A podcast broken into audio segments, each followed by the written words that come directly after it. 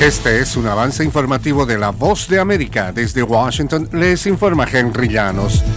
El Comité para la Protección de Periodistas clasificó a Latinoamérica como la región más letal para los comunicadores, con casi la mitad de los asesinatos perpetrados en el mundo, nos informa José Pernalete. En el hemisferio hubo 30 periodistas muertos, de los 67 que se contabilizan a nivel mundial. El comité advierte sobre las áreas de cobertura impactadas luego de estas muertes. México cuenta con 13 periodistas fallecidos y Haití con 7. Estas naciones son las de mayor índice según la CP de hecho, ambos países superan el número de comunicadores muertos a la primera nación de la lista, Ucrania. José Pernalete, Miami. Un alto funcionario jubilado del Departamento Federal de Investigaciones ha sido arrestado por acusaciones de aceptar cientos de miles de dólares de un ex espía albanés y violar sanciones de Estados Unidos al trabajar secretamente con un oligarca ruso vinculado con el Kremlin. Charles McGonigal, quien fue el jefe de contrainteligencia de la oficina del FBI en Nueva York, York de 2016 a 2018, fue arrestado el sábado e instruido de cargos en Nueva York y Washington.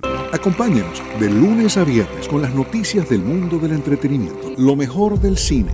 So, Scrolls are the bad guys. Los estrenos de Hollywood. I've never seen anything like this. Who am I? She's the last of a kind. De lunes a viernes, el mundo del entretenimiento llega a ustedes desde los estudios de La Voz de América en Washington.